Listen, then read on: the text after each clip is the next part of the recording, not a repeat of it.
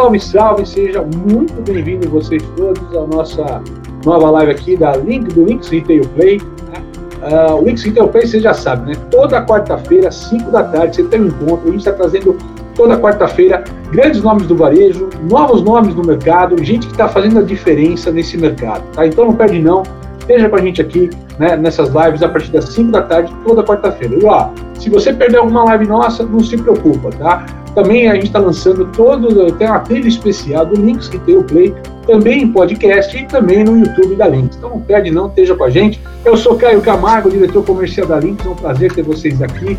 Comigo aqui está Tatiana Mizuki, tudo bem, Tati? Oi, tudo bem? E você, Caio? Tudo jóia, tudo jóia. E o pessoal, é muito, enquanto o pessoal está chegando aqui também, ainda, Ronaldo, né? O pessoal está chegando aqui para falar com a gente, né?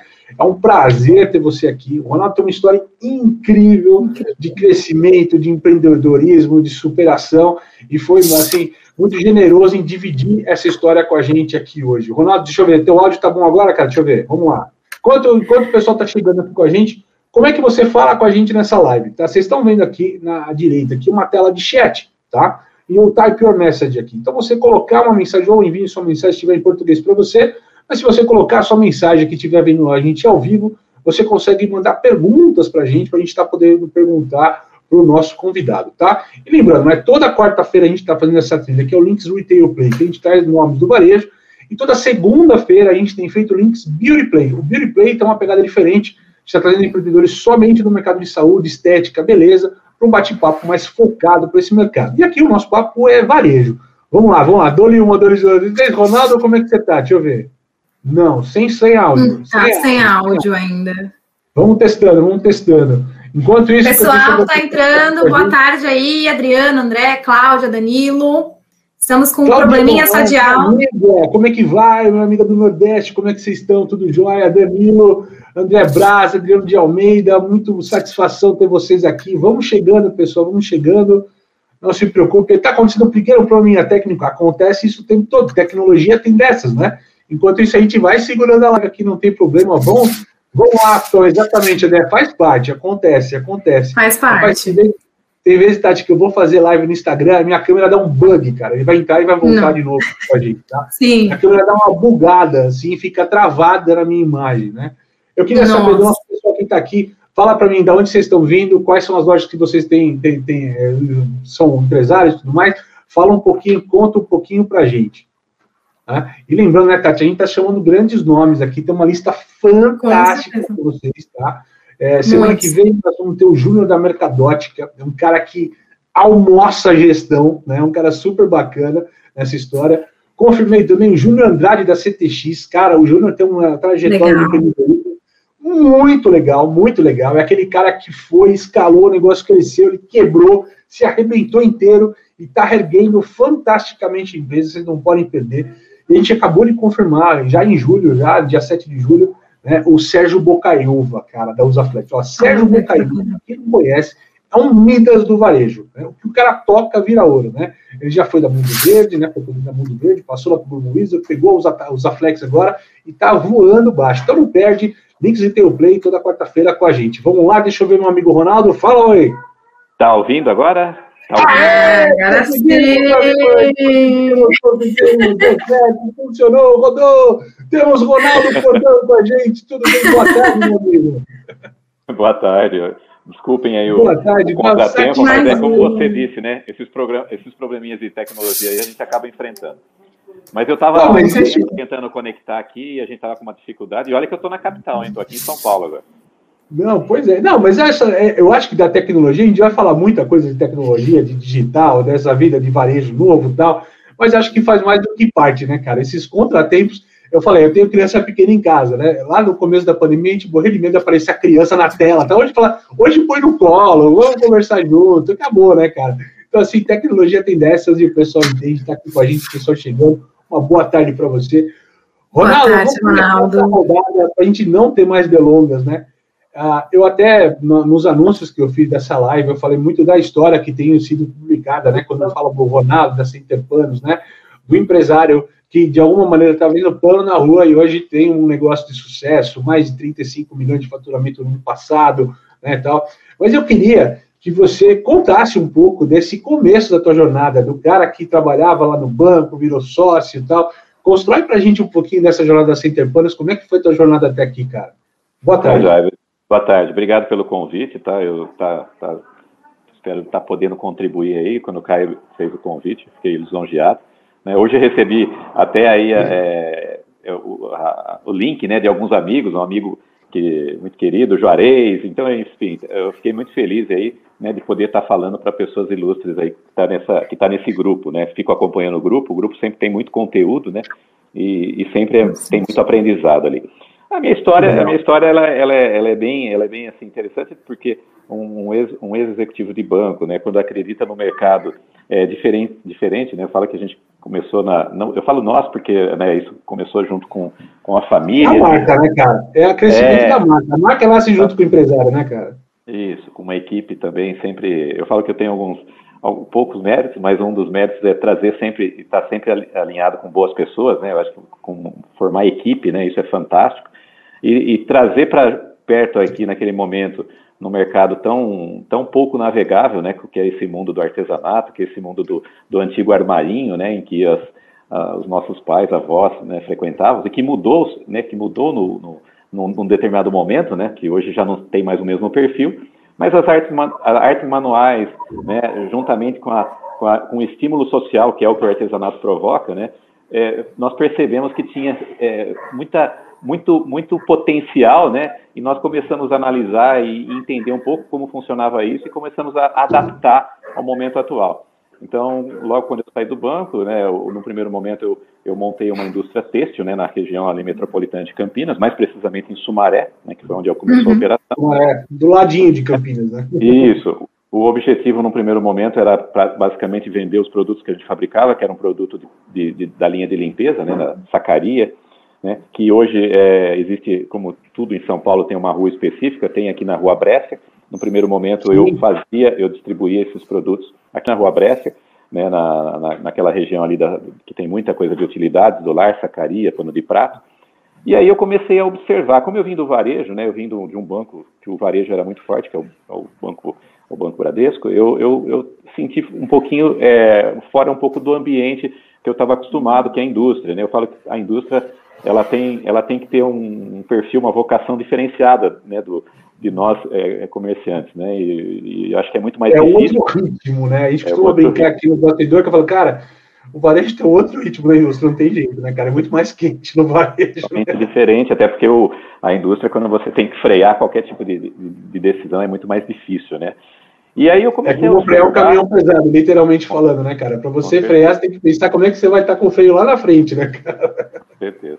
E aí eu comecei a, perceber que eu estava, naquele momento, eu estava numa indústria cujo perfil era muito familiar, e aí a gente tinha um pouquinho de dificuldade de implantar alguns conceitos, né, é, que, que, que eram, eram, eram essenciais, né, como automação, e aí eu, eu resolvi, né, numa, numa, numa, numa dissolução muito amigável, né, é, dissolver a sociedade e fui para o varejo. Então, na verdade, naquele momento onde uh, o, a própria indústria que eu estava gerindo ali, cuidando do financeiro, não tinha condições de, de, me, de comprar minhas cotas, de me pagar, foi me pagando com o produto. Automaticamente eu peguei esses produtos, montei uma loja para atender esse pessoal. Eu já tinha esse movimento, que eu sabia que o pessoal da região de Campinas ia comprar lá na Bresser né, para vender pano, vender sacaria nos semáforos, né, coisa que a gente é, muito, é muito comum aqui na nossa região. E, e, aí eu resolvi montar uma loja focada exatamente nisso, né, na, na, na na linha de sacaria de pano de prato, que era para atender tanto o atacado como o varejo. E continuei recebendo os produtos da empresa e continuava fazendo aquele movimento de levar e atender alguns clientes que eu tinha ali naquela região da Brescia e da, do Brás ali da, de São Paulo. Bom, a coisa foi acontecendo de forma natural. Eu, enquanto eu ia levar o pano na, nos, nos lojistas, eu ficava observando o movimento de lojas parecidas como essa que eu, que eu atendo hoje, né, que eu tenho hoje, que eram as lojas uhum. de armarinho, onde recebiam esses produtos da sacaria para poder vender no varejo. E eu comecei a perceber um movimento né, fora do normal, coisas que você não via muito no vestuário e nem na, nas lojas de sapatos, e eu percebi que dava para melhorar aquele negócio. É, e, tinha uma, e tinha uma questão muito interessante, quando eu voltava... Deixa, deixa, deixa, deixa assim, eu gosto, eu gosto quando às vezes vocês costumam contar a história de um jeito mais rápido, e às vezes vocês deixam passar coisas importantes. É, eu não sei o tempo, você vai me, você vai, me, você vai me, você vai me policiando aí. É, não. Que nuance que você percebeu exatamente nesse ponto, né? Pô, de repente tem uma coisa que o mercado estava entregando e aí eu tive um insight que tinha alguma coisa diferente a ser construída aqui, que poderia ser. O que, que você percebeu nessa rodada ali, na, nessa visão? Principalmente, é, principalmente porque era muito comum né, nessas lojas, o artesanato ele, ele é, é, muito amplo, muito sazonal e muito democrático, né? Ele, ele atende todas as classes, as classes sociais. Então, naquele momento era muito comum, né? E eu, é o que eu mais via e aqui na capital, né, em São Paulo, lojas que eram especializadas. Então, a loja que ela tinha, ela, ela vendia madeira, mas não vendia o tecido, vendia a agulha, mas não vendia a linha. Uhum. Então, esse, essa, essa diversidade na, nos pontos era muito comum. E eu percebia que naquela região o pessoal saía, depois eu fui perceber que isso acontecia no interior, na, em outras cidades também, que o pessoal tinha que sair para fazer o artesanato que estava sendo é, disseminado naquele momento, a pessoa tinha que sair de uma loja para comprar um produto que faltava na outra, né? Porque ele não encontrava o tecido, a madeira ou a tinta, tudo no mesmo lugar. Então eu, eu é, quando eu voltava, né? Quando eu voltava para o interior, pra, pra, precisamente lá para a região de Campinas, e a minha irmã que estava cuidando lá do varejo, ela confirmava aquilo que eu já estava já percebendo aqui em São Paulo. Olha, o pessoal está procurando, né, não é só pano, porque no primeiro momento a loja só tinha pano. O pessoal está procurando tinta, então nós temos que pôr tinta. Uhum. No dia seguinte está é, tá procurando é, pincel, está procurando linha, porque o, o isso tecido. Ele 2014, é isso? Não, 14, não, isso, né? não, não, não, Isso nós estamos falando de 2004. 2004. 2004 né? Olha só, 2004 você já está falando, já estava vendo um negócio que a gente fala muito, né? Que é esse negócio da uhum. complementariedade da solução, né? Então você via que o cara já estava, ah, eu estou vendendo produto, produto, produto, produto, falando, mas cara, tem gente buscando mais coisa do que só aquilo que você está vendendo, né? Precisa complementariar precisa ter complemento disso aqui tudo, né, cara? Criar o tal do ecossistema, que hoje está bonito falar isso, né? É, o que é mais ou menos é um movimento que eu percebi que estava acontecendo naquele momento no, no, supermercado de alimento, né? Que, viraram hoje os hipermercados, né? Que até você tem até de linha automobilística dentro de um hipermercado, vestuário e tem. Sim, é isso aí. Tudo, é, né? É, é, é, o que se tornou, é o que se tornava varejo. Então eu tentei pegar um pouco do gancho dessa, dessa, desse segmento que era de alimentação e tentei colocar tudo num único lugar. Naquele momento, para você ter uma ideia, lá, lá em, em, precisamente essa primeira loja em Sumaré, que era de 80 metros quadrados, ela não tinha nem, nem nome, né? Era basicamente ali para atender e, e, vender sacaria. Só que quando eu voltava do, da região de São Paulo, da, da, da 25 do Brás, eu tinha essa, essa, essa, essa questão que a minha irmã dizia que era o seguinte, ó, o pessoal está procurando esses outros produtos. E aí eu observava uma ponta e outra, falei, poxa, tudo a ver, vamos, vamos começar a ampliar esse negócio e dá uma, uma, uma, conotação um pouco diferenciada, porque me parece que com fila no caixa toda hora, né, e basicamente a, a Tayane vai entender, é para o público feminino, né, que a gente com certeza. procurando, né, a gente começou a perceber que tinha total, total sentido né, em melhorar essa, esse tipo de operação. E, e, aí a gente tinha uma outra questão também que eu percebia dentro dessas lojas lá na, na, naquela região e, e, outras também, que o pessoal tinha uma demanda por cursos, né? As pessoas queriam aprender a fazer alguma técnica de artesanato, né? Verdade. o artesanato ele é fantástico, né? São técnicas que você aprende e isso faz muito bem para o ego, né? E para a vaidade da pessoa, no, no, caso público feminino, e, e ela é consegue sair. Tá? Né? Tem, sempre, tem sempre técnica nova, coisa nova, momento novo Sim. do artesanato, né? Ele vai mudando, né? Sim. E aí a gente começou a, a, também a trabalhar essa questão do curso dentro daquela, daquela loja que já não era mais de 80. O vizinho foi saindo e a gente foi pegando salões ao lado ali e foi, e foi, ampliando. Essa loja, para vocês terem uma ideia, tem 500 metros quadrados. E, Olha, que bacana. É, e fomos aí é, configurando, colocando produto, e era legal. Eu já fazia uma, uma, uma questão também muito interessante, intuitivamente naquele momento, porque eu vinha carregado para São Paulo e voltava vazio. Eu e meu pai com uma Fiorino. E a gente trazia, podia ter a possibilidade de trazer alguns produtos, de testar alguns produtos da 25, antes de se submeter ao pedido mínimo. É, fazíamos aí uma logística reversa, né, que fala, né, voltava, ia cheio e voltava vazio. que é basicamente o que se faz hoje, né, é, essas grandes, essas grandes empresas de logística. E isso foi, foi acontecer naturalmente. Né, no, no, no segundo ano, já, a gente já estava montando a segunda operação na cidade de Hortolândia, que é numa, na região ali metropolitana, uma cidade jovem, mas sim, uma sim, população. Sim, né? No ano seguinte, e tudo colocando pessoas da família, né? Esposa, é, irmã, né? pai trabalhando. E na, na, sequência a gente montou na cidade de Campinas, numa rua onde eu já tinha 11 concorrentes, né? E a gente foi, foi começando. E nesse momento a gente já tinha uma marca, né? Já tinha um nome. E a gente colocou Center Panos, porque Pô, o. Você ia na Center Panos lá de Sumaré, a Center Panos de Hortolândia, é. a Center, né? Vira começa, é. começa com o burburinho, né, cara? É, porque o Chegamos, objetivo. Né? Chegamos, é, naquela conversa. O objetivo, Caio, né, era que quando você sai de uma grande corporação, né, de uma grande empresa como o banco, é ter uma rede de lojas, né? Eu já só não sabia qual era o rumo que isso ia tomar. E aí a gente colocou Center Panos, e aí como a gente reunia tudo num único local, o, todos os produtos voltados para a prática do artesanato, a gente intitulou Center Panos o supermercado do artesanato. Né?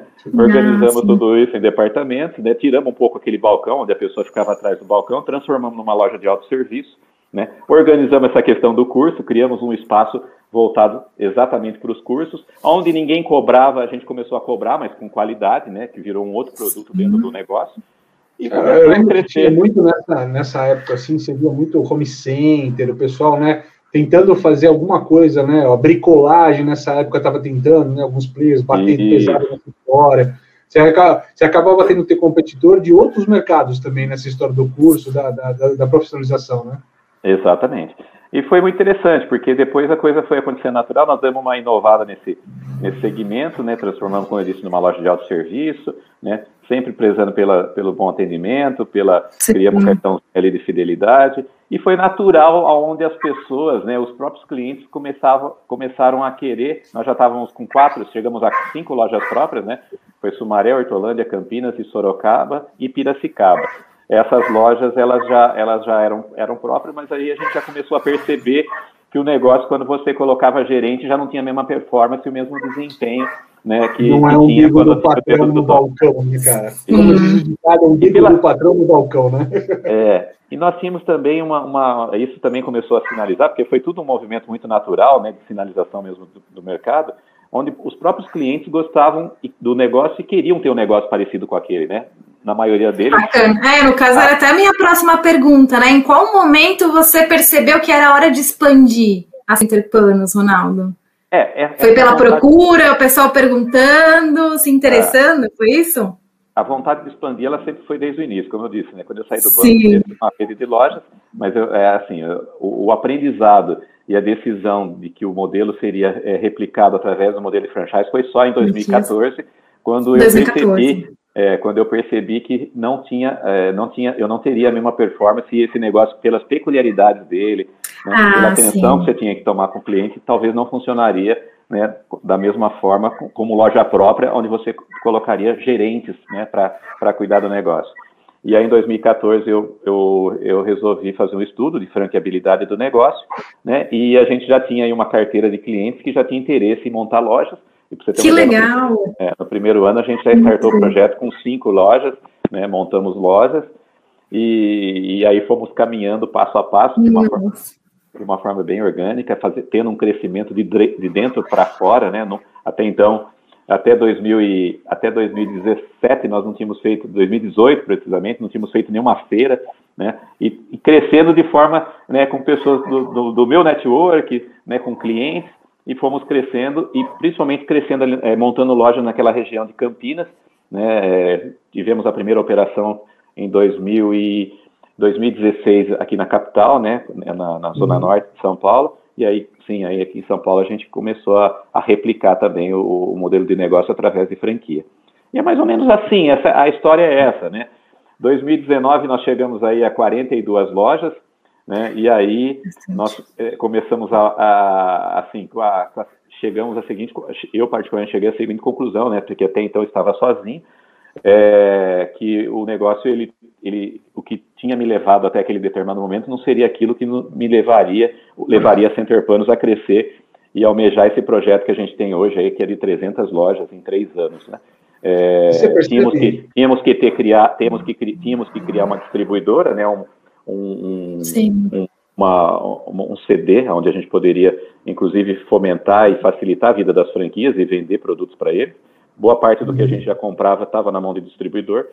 E aí, em 2019, é, final de 2019, início de 2020, né, eu, eu, eu acabei né, trazendo dois profissionais de mercado, né, e estamos aí organizando a empresa, fizemos a aquisição de uma distribuidora que já era um dos meus clientes, e estamos aí agora nos preparando para esse, esse objetivo aí, que é de, de expansão e até de internacionalização, de repente, da marca. Legal, bacana. Então, hoje nós temos, só para vocês entenderem o negócio, para quem está... Tá, o negócio ele tem um, um, aspecto social muito forte, né? É um apelo social muito forte.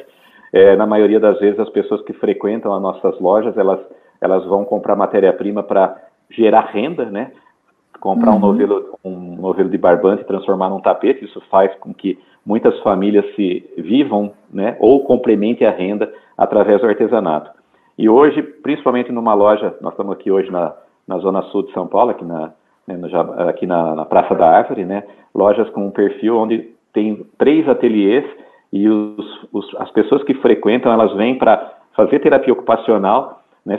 ter estímulo social através das Sim. artes manuais. Então aí já não é já não é mais o público da geração de renda, é o público que quer fazer é, artes manuais. E aí tem algumas coisas que eu queria abrir e, e, e, assim, ir mais sobre profundo. Até, até vou usar um gancho no que você falou da questão da renda. Uma pergunta que trouxe aqui o Odair, né? O Odair Matos, aqui, nosso amigo, né? Ó, com toda essa questão de pandemia, eu tinha preparado uma pergunta parecida com isso, mas eu vou usar dele aqui, né? Com o advento da pandemia, né? Você sente que essa procura por esse tipo de serviço de ocupação de mente e corpo, né? Como forma de renda, como é que é? houve uma evolução dessa conversa, né? Eu ia te perguntar até, né, como é que você vê, né, exatamente essa história, né, o artesanato acaba sendo o, o, hoje a renda principal para alguns, né, alguém que tinha que fazer isso meio no bico, no paralelo, para muita gente é, é, o ofício principal, né, e para muitas pessoas, por conta do desemprego, se acabou se tornando a fonte de renda principal, né, cara, como é que você vê esse mercado? É, então, 2000, e agora em 2020, né, quando nós tivemos, nós estávamos já prontos para decolar aí, com projeto, planejamento estratégico desenhado, e aí veio a questão da, da pandemia. É, no primeiro momento, quando veio, né, quando veio a, a, esse, esse momento aí da pandemia, a gente fica, ficou meio sem chão, né, e não sabíamos o que, o que poderia acontecer, até porque nós não estávamos é, totalmente é, focado ainda no digital, né, no, no, mundo digital, a gente não estava preparado. Sim né? acho que muitos empresários não estavam, mas nós tivemos aí, aí né, contamos com, uma, com a sinergia total do produto para aquele momento, né? Pra, para vocês terem uma ideia, quando saiu na, nos órgãos públicos, né, a, a máscara de tecido era, era, era benéfica naquele momento, né, para pelo menos para prevenção do, do vírus, né, do coronavírus. A primeira recomendação foi a máscara de tecido. A primeira né? recomendação, a gente fez uma reunião com a equipe e a gente só tinha que decidir como é que nós iríamos fazer né, para poder fazer esse produto chegar no consumidor final. Porque a indústria têxtil precisaria de nós, né, os distribuidores precisariam de nós para poder fazer chegar isso na, no varejo. Então aí nós colocamos carros da empresa, se organizamos junto com os franqueados e, e para poder é, fazer isso, fazer delivery, fazer venda pelo WhatsApp, pelo Facebook, pelo Instagram, usar todas essa, essa, essas ferramentas do, do, do mundo digital para poder fazer chegar. Drive-thru também foi uma, da, uma das questões, porque nós tínhamos filas de pessoas. Né? Um dos principais produtos nossos, né, não é à toa que chama-se Center Panos, é o tecido de algodão, que era uhum. o que uhum. se recomendava naquele momento. Então nós tivemos um, um boom aí, né, uhum. tanto do, todo, da indústria, dos distribuidores, do setor têxtil, para poder é, fazer a confecção de máscara. Então era muito comum, né, nós, o ticket médio subiu muito, porque as, as mulheres elas não iam comprar um metro de tecido como era usualmente, elas compravam 10, 15, porque além de tudo elas faziam máscara para a família e às vezes, muitas vezes, para fazer doação, para vender, virou a renda nesse momento de muita gente. Passado Sim, um pouco. Até, até, até, varejista de moda, né, cara? O cara fabricava camiseta e falou, Sim. cara, vamos fabricar máscara, né, cara? Muita gente foi para esse mercado no, no final das contas, né? Sim. E aí, passado, né, junto com isso, veio a questão das pessoas estarem em casa e precisarem se ocupar e o artesanato também foi caiu como uma luva nesse momento, né? Então a, o, o, tricô e o crochê, que era uma, é uma coisa aí centenária, né, que os nossos avós faziam, ele, ele se tornou mais forte ainda. Mas, cara, ideia. tem os caras tipo Rodrigo Hilbert que faz tornar cool o negócio de. Nós fizemos aí, se organizamos, apoiamos, apoiamos os, os franqueados, fizemos força aí da, parce da parceria que a gente tinha junto aos fornecedores. Então, nós, você ter uma ideia, é, se comparado com 2019, sem pandemia 2020, nós quase que dobramos o faturamento das lojas, e uhum. isso sem estar preparado ainda para o mundo digital, porque também nós tínhamos um e-commerce, mas também naquele momento não achávamos justo né, usar uma, uma ferramenta onde os nossos franqueados não poderiam usufruir da mesma forma. Então foi, foi, foi uma união mesmo e o, e o momento foi muito, muito favorável. Claro que a gente não gostaria que isso tivesse acontecido, mas nos ensinou muito e mostrou a força né, que o artesanato tem nessa questão aí é, social. Nós até intitulamos nesse momento que a Center Panos era, o, era uma franquia à prova de crise, né, porque se passou por essa, é, com certeza é, a gente está preparado aí para tomara que não, não haja mais, mas a gente sabe que a economia tem ciclos, né, ciclos Sim. e nós não estamos inerentes aí a, a, a crises, mas é, o, o, esse mercado do artesanato nesse momento foi muito favorável para nós. Mas o bacana da tua fala aqui, Ronaldo, é exatamente isso, né? O fazer é mil vezes melhor do que o só pensar, né, cara? Eu costumo brincar que inovação é fazer fora da caixa, não pensar fora da caixa. Você ficar só pensando, pensando, pensando, fica no campo da ideia. O que se aprendeu na pandemia, exatamente como você falou, né? Puxa, qual é a decisão rápida que a gente tem? O momento é esse, o time é esse, vamos falar com os franqueados, botar o carro na rua e fazer acontecer. Né? Eu acho que todos aqueles que fizeram ações ou promoveram ações foram mais felizes do que aqueles que de fato ficaram esperando reação no mercado, certo? É, e o fato também, né, cara, de nós não estarmos em shoppings, em shoppings que foi os mais afetados né, naquele momento, Sim. também ajudou bastante, né? Basicamente, todas nossas lojas são, com exceção do Rio, é, são lojas de rua, né? De, e isso, uhum. isso favoreceu porque você tinha né, aí uma possibilidade um pouco, porque não tem jeito, né? Na, na rua ainda ainda algum, alguns, alguns serviços essenciais funcionavam, né? E a gente também acabou, acabou se favorecendo com isso. Então a, a pandemia veio a mostrar para nós e para toda a cadeia tá, de suprimento, né? Tanto a indústria como o distribuidor e nós no varejo, o quão é, importante é, né? E qual e como tem força social é, essa questão do artesanato. Apesar de ele ter sido, né? A gente ouve e para hoje para vender franquia a gente tem às vezes uma certa dificuldade né, até próprio dentro, dentro, de dentro da BF, né, em explicar um pouco o que, que é esse, esse negócio. Hoje nós somos a única franquia de artesanato do país, né, é, porque se confunde muito né, com aquele, o artesanato regional, mas é, isso veio mostrar né, que o artesanato e, e, as artes manuais, apesar de ter sido o artesanato, o modo, né, o modo de produção artesanal ter sido erradicado lá atrás, né, no início, nos primórdios aí da, da evolução econômica, né, é, ainda, principalmente em países né, como o nosso, que né, não são totalmente industrializados, mas isso é uma coisa mundial, porque lá fora eles usam o artesanato né, como fonte de terapia ocupacional. É, hoje, hoje a distribuidora que nós adquirimos tem uma operação, é, já tinha uma operação na Europa, né, Portugal, e faz toda a Europa lá é, com a venda de tecido, e a gente percebe que esse movimento é mundial, tem feiras em Houston, feiras é, em toda a parte do mundo, com conotações diferentes, né, seja com como, como fonte de terapia ocupacional, como eu mencionei, mas ele é uma, é um, é um, é uma área muito forte, né, que, que a gente percebeu aí, principalmente agora com, a, com essa questão da pandemia. Se a gente pegar, a Tati quer fazer uma pergunta também aqui na história também, mas eu só ia falar, se a gente pegar, só para fazer um gancho do que você falou, para não perder, uh, turismo, por exemplo, um país que, né, que tem um turismo tão forte, obviamente, no momento de pandemia mudou todo o drive dessa história, mas o Brasil ele tem uma característica de ter um, uma questão de turismo muito forte, né? Então, o mercado de turismo muito forte. É, é, boa parte do turismo está apoiado no artesanato, né, cara? Boa parte o seu apoio nisso. Ô, Tati, você queria fazer uma Oi. pergunta para os ateliês, né? Isso, falou, na verdade. Deu, tem que você ter uma preparação. Verdade, é, na verdade tem uma loja aqui perto de casa até, e eu fui um dia lá e eu vi que tinha a sala, né? Aí eu queria entender como é que funciona, são, são cursos, né? Tem assim algum cronograma, ou então, ah, é só esse curso que você dá? Explica pra gente um pouquinho, Ronaldo, como é que funciona, até para o pessoal que está assistindo também conhecer, né, e saber quais os cursos que vocês possuem hoje. É, hoje, hoje como eu disse para vocês, né, nós, como nós temos loja em, em, várias, em várias regiões, né, e onde atende uma, uma diversidade muito grande de públicos, de classes sociais, Sim. nós temos cursos voltados para todas as áreas, para todas as classes. E como eu disse, ah, o, artesanato é algo, o artesanato é algo muito democrático, né? Ele, ele permite isso, né? E também Sim. ele é muito sazonal, né? Nós estamos passando agora por um momento nesse período do ano, né, de estação de inverno, onde o tricô, o, o tricô ele é, ele é muito difundido e praticamente todas as lojas, né, têm aulas de tricô Sim. e crochê, né? Para que é, a pessoa é o que mais se fazer sua... hoje é tricô. Né? O que é, mais se é, hoje é tricô. É, hoje, hoje com, com assim, o tricô e o patchwork, que é uma, e, que é uma, é uma, é uma questão, é uma mistura, inclusive é uma técnica americana, onde se trabalha o tecido, né? Onde você faz é, desde a decoração de um parto de um bebê, como como a decoração da, do, de, um, de, uma casa, enfim, você consegue fazer com retalhos de tecido, com pedaços de tecido, né? Você consegue fazer bolsas, você consegue fazer é, é, várias, várias, várias peças aí. Então, hoje nós, nós ministramos cursos de, de patchwork, nós ministramos cursos de tricô e crochê, de amigurumi, que é uma técnica de crochê que, que, que tem uma, tem uma tem história. Alguns aqui, eu tenho que assim, em casa tem alguns amigurumis perdidos, cachorrinhos, é. bichinhos, zebrinhas, tem alguns aqui perdidos.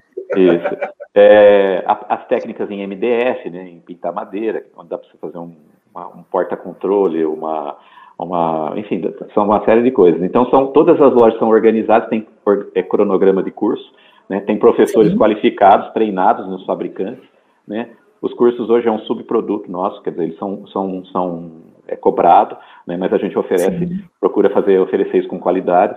Sempre temos workshops por, promovidos pelos, pelos fabricantes dentro das lojas, né, onde você tem às vezes um lançamento de um produto e é importante a gente gerar demanda, é, gerar demanda para esse produto, pegar um, uma determinada uma determinada estampa de tecido e, e mostrar o que, que, se faz com aquilo, né? Isso é muito importante. E a partir dali você tem aí uma, uma, uma demanda exponencial aí por parte do mercado artesanato. Então tem existe toda uma organização hoje a gente tem uma coordenadora que ensina né, todas as lojas a trabalharem e administrarem o seu ateliê, inclusive com manual. Né? Hoje a gente, ah, a gente criou o manual de tudo, inclusive para trabalhar os cursos. Ajudamos no recrutamento, na, no treinamento e na seleção desses professores, né, para ah, que eles tenham realmente uma conduta aí adequada né, para poder fazer ter essa, uma didática, né, para poder, além de saber, saber ensinar também os alunos que frequentam a loja. Sim, e aí todos os dias, né, tem, tem esses treinamentos. Não todos, né? Todos os dias tem cursos em horários, normalmente os cursos têm duração de duas horas, né? Uhum. E, e, tem, tem lojas que tem curso até à noite, para você ter uma ideia, né? Eles, o ateliê funciona à noite para poder trazer, de repente, alguém que não possa estar fazendo durante o dia. Muito legal. Você percebe que, por exemplo, assim, é, quando é que curso vira negócio, né? Você falou até que costumam cobrar para oferecer um curso de maior qualidade, né? Mas você percebe, por exemplo, assim, que esse consumidor que acaba fazendo um curso com vocês, ele acaba consumindo mais com vocês? Vocês percebem essa movimentação? Ou seja, ele, ele vira um drive de novos negócios para vocês no final do dia? Com certeza. No início, no primeiro momento, inclusive, e essa era a ideia, inclusive, dos nossos concorrentes no passado, era fazer com que o curso fosse apenas um, um mecanismo né, para que a pessoa comprasse o produto na loja. Muitos nem cobravam o curso. Só que eu fiz Aqui a receita de bolo para você sair comprando na loja para você fazer esse cursinho, né? Ou fazer em casa. É, e isso tinha uma certa obrigatoriedade que eu, assim, a gente percebia, escutava que não era muito, não era muito é, aceito, é, bem aceito pelos clientes.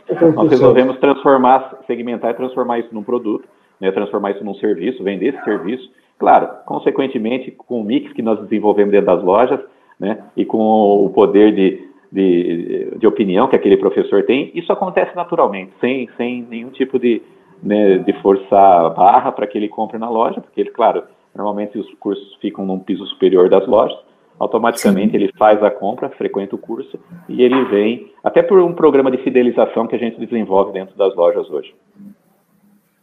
Bacana, bacana. Deixa eu te perguntar, é, na verdade, assim, olhando para o Ronaldo empreendedor, né? Qual a dica, o conselho que você dá aí para quem está começando a empreender agora? Isso é difícil.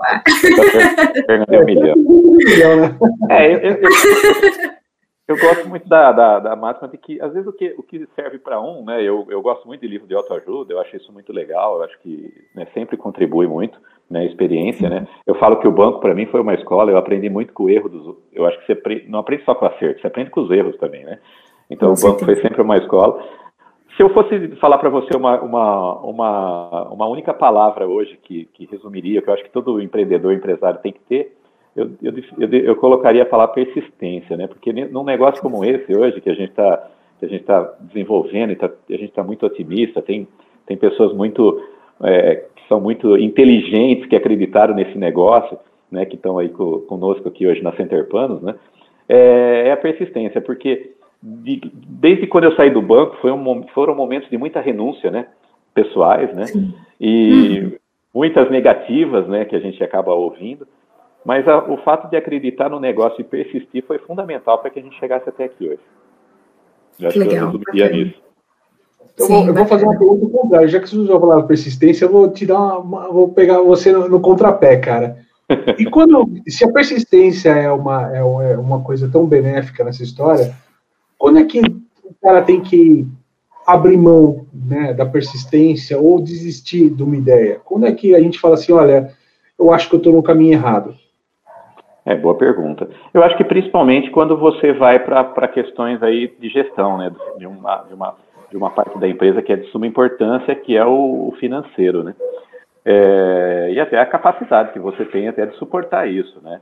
É como eu, eu disse para você, né? É de suportar muitos erros, né? O André tá brincando aqui com a gente aquele, ó, quando dá prejuízo, cara. é, exatamente. É, quando dá prejuízo e você vê que realmente aquilo é, uma, é algo que é irreversível, né? Então eu acho que essa, essa, essa questão aí ela tem que ser é, ela tem que ser muito levada em consideração, porque eu, principalmente no banco, eu vi muitas empresas elas crescerem pelo comercial, mas ruir pelo, pela, pela má gestão, né, pela, pelo financeiro. Então eu acho que esse, esse termômetro aí ele tem que ser sempre observado, né? E se você perceber que não tem remédio, às vezes é melhor dar dois passinhos para trás aí e começar de novo, né? Escutar o consumidor, por exemplo, nessas horas, também é um bom caminho para moldar um pouco da, estou no caminho certo, estou no caminho errado? Como é que você vê essa questão? Como é que vocês têm feito para dialogar com o seu consumidor atrás do que ele está buscando, o que ele tem feito? Qual canal que você tem feito hoje de conversa?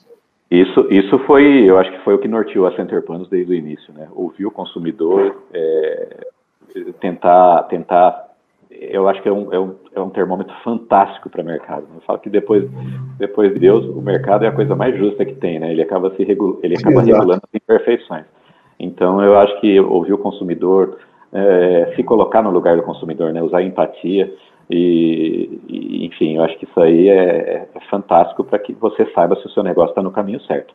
Porque quando você tem muitas devolutivas que não são favoráveis, né, eu acho que você também tem um, algo sinalizando aí que você tem que mudar o, tem que mudar o, o rumo, né? É, eu, eu tenho uma, também uma questão que eu acho que às vezes o negócio, quando ele tem essas questões que são favoráveis, né? Uma possibilidade financeira de dar resultado, de dar lucro, né? E um consumidor sinalizando para você o que, o, qual o caminho, em algum momento da empresa, foi o que nós fizemos em, no início de 2020, 2019, né? Você pode não fazer uma revolução na sua empresa, né? Mas como meu amigo Juarez Leão diz, né? Fazer uma evolução, né? Aí você pode fazer uma evolução e, e, e seguir aí com muito mais Mas é pequeno ajuste, né, cara? Não é o tal do. Eu odeio, eu odeio esse termo, tal, o tal do disruptivo, né, cara? Não precisa ser buscar o disruptivo a todo mundo. Pequenos ajustes, o arroz com feijão bem temperadinho, funciona que é uma beleza, né, cara? Com certeza, com certeza. Eu, eu, eu, eu acho que em, muitas, em muitos momentos, se eu tivesse adotado algum caminho aí que fosse um pouquinho mais é, para a vaidade, né, do, do caso do empresário, que era eu naquele momento, de repente desviado algum recurso até mais para poder ter mais visibilidade e não estruturada a operação, talvez a gente não estaria aqui hoje. Então, é, Sim, é, é uma questão é uma questão muito difícil, por isso que eu falei para para a Tayane, né, que é uma é a pergunta muito difícil de responder, mas são Sim. várias questões aí que eu acho que estão meio que é, tem uma tem um fator aí que eu acho que não sei se a palavra é, é intuição, né, mas que te, te, vão te guiando aí e que fizeram que, que muitos empresários aí foram muito bem sucedidos nos seus negócios. Né? Sim. Deixa eu te, é, Ronaldo, é, nesse longo, né, nessa longa, sua longa caminhada aí de 18 anos, né, no mercado, quais foram assim os principais desafios, né, que você teve aí como obstáculo, né, que se você pudesse citar algum, né, algum que foi mais marcante para você? grande aprendizado. É. É, quando, quando, quando eu abri mão né, de ter loja própria, né, eu acho que quando eu tive a, a, a possibilidade e a oportunidade de transformar esse negócio, que é um negócio que tem um apelo social muito forte em franquia, por não ter um meio de marketing, né, não, por não ter um, uma referência já de, de concorrência, né, foi muito difícil. Né, foi muito difícil porque a, a, gente se deparou com um mercado muito amador, né, um varejo muito amador. Uhum. É, você pode falar, ah, mas é bom, porque você não tem concorrente, então é, é, em terra de cego, quem tem olho só é rei, né? isso, isso Mas não puxa régua, né, cara? Deixa é, fragilizado do outro lado, né? Isso tem, é, tem um fator favorável, mas é, um, é uma questão assim, você não tem referência. Aí você começa, você começa a desbravar, né? Você começa a desbravar um mercado que praticamente não tinha ninguém. Então, esse momento onde eu tinha uma, estava consolidado como dono de loja própria e abri mão e me tornei um franqueador, isso foi um momento que, que assustou bastante, né? E a gente a, aprendeu que franquia era totalmente diferente do que imaginávamos antes, né? Que é um, é um modelo de negócio muito promissor, mas de muita renúncia, de muita dedicação, de muito investimento, aonde você, quando você pensa que você já fez o que tinha que ser feito, está é, tá totalmente errado e a coisa começa tudo de novo e, e, e, e é, são, são vários degraus. Você tem aí umas, umas, uns números que que são bem, bem desafiadores, né? Que quando você pensa, eu sou, você ter 30, 30 lojas, 30, 40 franquias, né? É, é, é, é, um momento, é um dos momentos mais difíceis, né? Porque você não é mais uma franquia pequena, mas você também não é grande, e aí você precisa se estruturar para pular esse muro, né? Porque é um muro muito difícil. E, e eu acho que assim, o, o, o mérito aí meu e da, da equipe, né? Foi de perceber que a gente precisava, como eu disse no início, né? É, de ferramenta, de recurso, de capital humano que nos levasse uhum. né, para um, um, um patamar diferente, que aquilo que tinha nos servido até então já não era mais suficiente. Então, eu acho que esse foi o momento mais difícil. Deixa, deixa eu perguntar para você, já que você entrou no tópico da franquia aqui, qual o perfil né, de um franqueado né, que, que a, que a está buscando? Qual é o perfil ideal? O que, que tem levado as pessoas a buscarem a franquia da Centerpanos hoje? Bom, principalmente, eu acho que para toda franquia, né, eu acho que tem, tem que ter uma, uma, uma afinidade com o negócio. Né? É, hoje, basicamente, os nossos, as nossos franqueados, na maioria deles, é, são, são mulheres né, que, que têm uma, uma, uma paixão pelo, pelo negócio artesanato, né, que basicamente são, inclusive nós temos franqueados que são executivas de empresas que deixaram a, a empresa num determinado momento para poder né, é, também eu falo que a, a, mulher ela tem uma carga muito pesada em cima dela, né? Ela tem que ser, ela tem que ser boa mãe, ela tem que ser boa empresária, ela tem que ser boa esposa. E isso. E isso a gente ainda às vezes, né, cara? Tem muita coisa. então isso pesa bastante e a gente percebeu, né? E a gente percebeu que, que isso daí era era era, era um negócio era um negócio é, fantástico. Então quer dizer essa essa essa sinergia com essa com esse consumidor que queria ter uma loja de artesanato e, e aí na outra ponta, um varejo enorme aí para poder é, atender, né, vendendo matéria-prima, fazia todo sentido. Né? Entendi. Uhum. Deixa eu te perguntar, Ronaldo, a questão dos franqueados hoje, como que vocês fazem a comunicação? Como que é feito as novidades? Vocês têm alguma plataforma interna para se comunicar com eles? Como que é feito isso? Fazem um, um evento?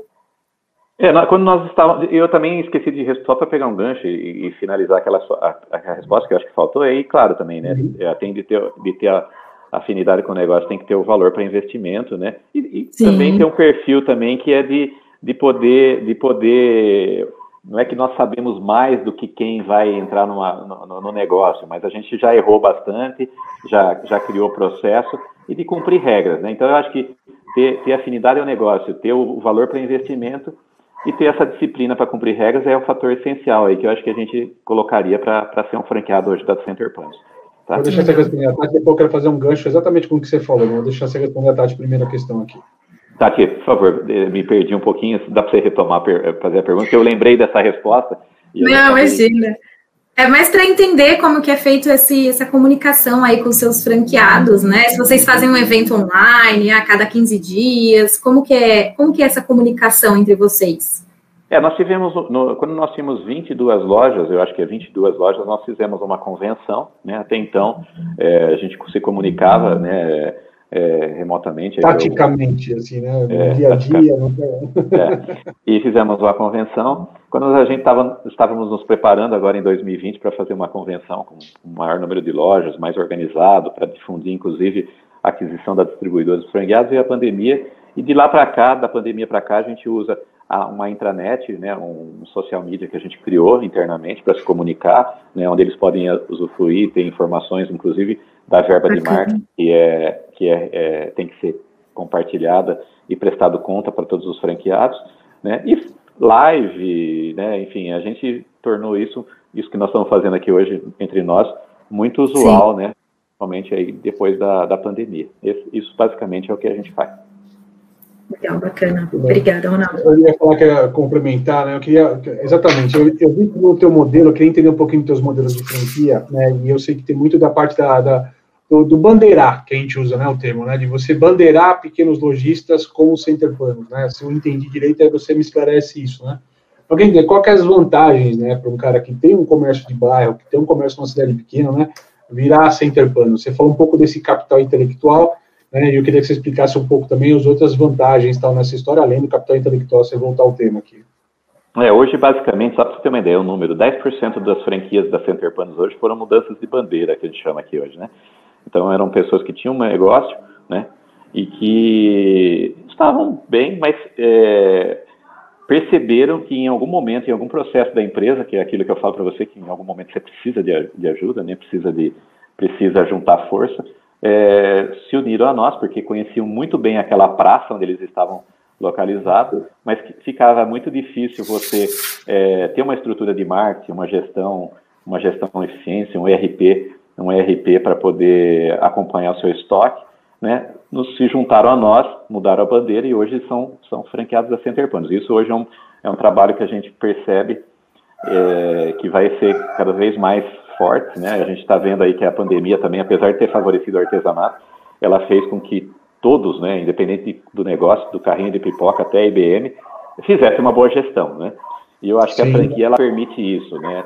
É, como eu sempre digo, né, humildemente a gente não sabe mais do que do que ninguém, mas a gente tem hoje braços, né, que podem auxiliar e ajudar a operação de quem está precisando, principalmente, né, gerir é, áreas estratégicas, né? Como marketing, o próprio financeiro, né, a área comercial. Até, porque você falou uma coisa super interessante, às vezes o skill da pessoa não está preparado para o 360 que ela tem que cumprir na gestão de um negócio, né, a pessoa tem uma carreira executiva em marketing, né, mas não tem nada de contábil, fiscal, não é o universo dela, ou às vezes o cara tem um background em finanças, mas ele é zero comunicação e marketing, aí eu acho que a franquia acaba trazendo um pouco desse expertise, acaba complementando um pouco nessa, nessa conversa também, né?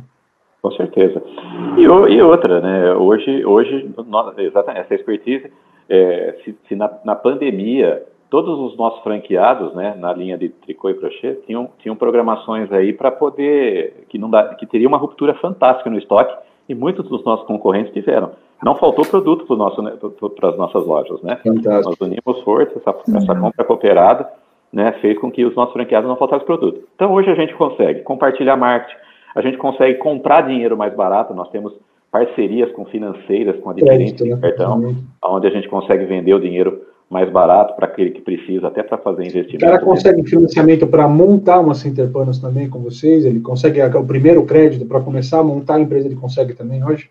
Consegue. Ele, hoje nós temos lojas aí que já usou de, de linhas que todas as instituições têm basicamente é, uma linha destinada, que ele usa algum tipo de, de fundo ali, de, de recurso, né, para poder fomentar, e especificamente para o franchise. Né? E aí ele pode, ele pode financiar o mobiliário, pode financiar toda a estrutura, a reforma da loja, a taxa de franquia, e hoje a gente tem aí com duas instituições, é, somos credenciados e nós podemos fazer uso disso, né, fazer com que o nosso futuro franqueado, claro, desde que ele é, tenha sido estudado e tenha recurso também, né, é, para fazer isso. Normalmente a gente usa isso para o franqueado que vai montar a segunda operação, né? Aí a gente já desenvolve ali, coloca num fluxo de caixa e ele pode perceber, é, é, visualizar que ele vai conseguir dar conta, né, de, de, de, honrar com esses compromissos aí. Então hoje essa, essa, essa, todo esse, todo esse aparato aí, né, é, a gente coloca à disposição e eu acho que toda franquia deve fazer isso, né, e eu acho que isso é muito Sim. benéfico e não é à toa que todo, todo o modelo de negócio de, alavancado através do franchise, ele cresce mundialmente, né? Então eu acho que é, ser franqueado hoje, né, é, para quem está iniciando, encurta muito o caminho e minimiza muitos riscos. Né? É onde está a escala da loja física, né? Se no digital a gente fala tanto de escala e da possibilidade do digital da escala, a escala da loja física está no franchise hoje, né? Sim, com certeza. Né? Hoje, o, o, esse negócio, o artesanato, né? A gente a gente sabe que foi um dos temas da, da última da última feira que teve em Nova York Varejo, né, que é a troca de experiência, né, que a gente sabe que uhum. o, o e-commerce ele, ele vem ele vem realmente para poder é, não para fechar o varejo que, que, que vai se modernizar e que vai se atualizar, mas ele vem para ele vem para fazer com que o varejo entenda esse novo esse novo esse novo mundo, né, que está tá, tá surgindo, quer dizer, não, qual qual varejo que vai que vai desaparecer? É aquele que não, não se atualizar e que não se modernizar. Agora, aquele com que certeza. trocar experiência com o seu consumidor, com o seu cliente, o e-commerce vai ser fantástico até para poder servir de termômetro para isso, né? Vai, vai, vai, ser, vai ser fantástico. Então, é, a gente já está desenvolvendo, a gente sabe que o Omnichannel hoje é uma, é uma tendência, né? Todo mundo vai ter que estar tá dentro disso. E os nossos franqueados já estão já estão sendo aí, é, vão ser beneficiados com isso, porque nós já está dentro do nosso planejamento estratégico, né? É, colocar isso à disposição deles. Esses vários canais, né? Deixa eu te perguntar, Ronaldo, você comentou no início da live que tem pretensão aí de ir para o mercado internacional, né? Você pode contar um pouquinho para gente quais são esses planos, se já tem uma, uma previsão de data?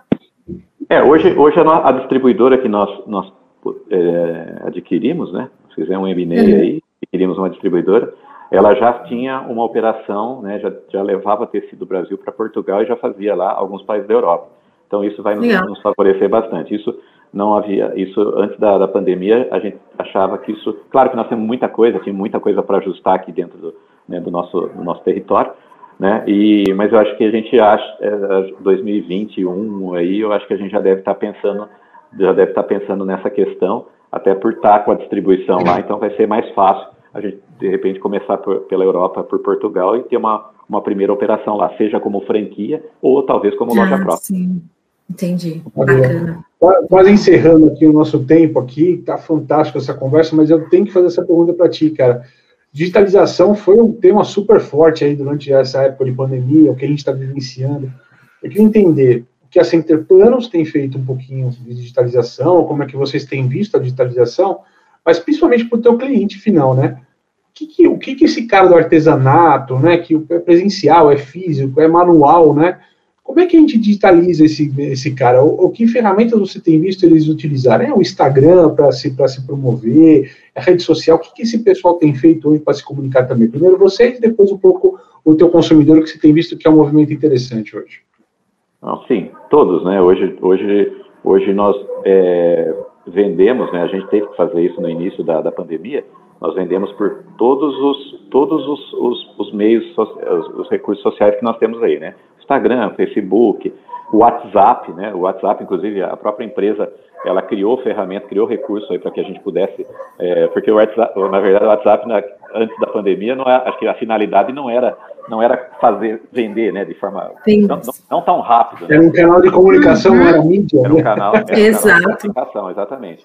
Então hoje a gente usa e é muito é muito é muito similar, né? Tanto a franqueadora como o varejo usa de todos esses meios hoje, né? Nós estamos agora já pensando no, no, no tá dentro do nosso planejamento estratégico um, um, marketplace, né? Dentro daquela daquele conceito de omnichannel onde todos os nossos franqueados vão poder ter can o canal digital para vender, limitando o território, criando políticas, né? É, para que não, não, não invada e não, não prejudique um ao outro.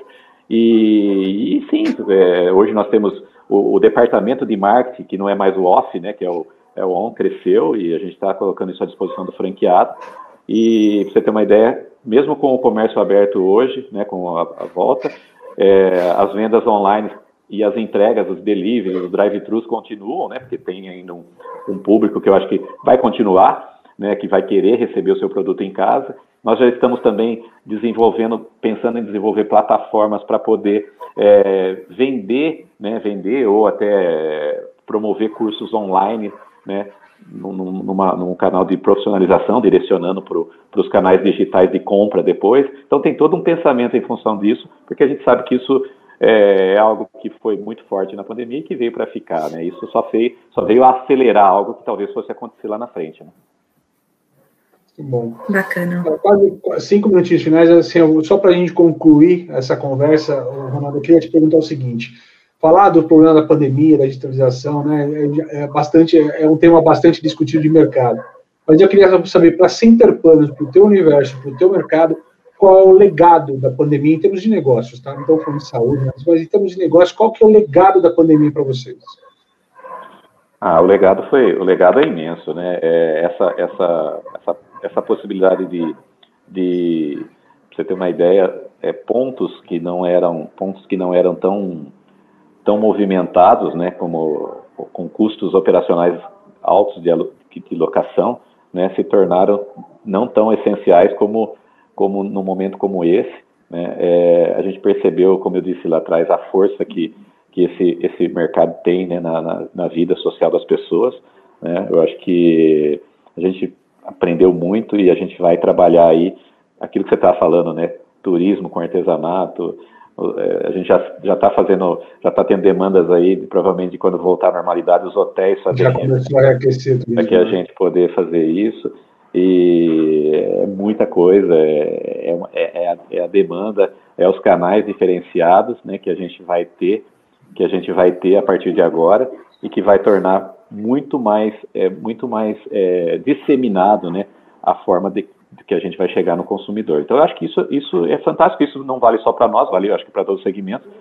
Agora, né, fomos privilegiados, como eu sempre digo, né, ninguém queria que tivesse ocorrido o que uhum. ocorreu, mas é, o, o benefício financeiro também, né, que a gente teve aí com relação às vendas dos produtos. E eu falo não só da Center Panos, mas de toda a cadeia dos nossos concorrentes, Sim.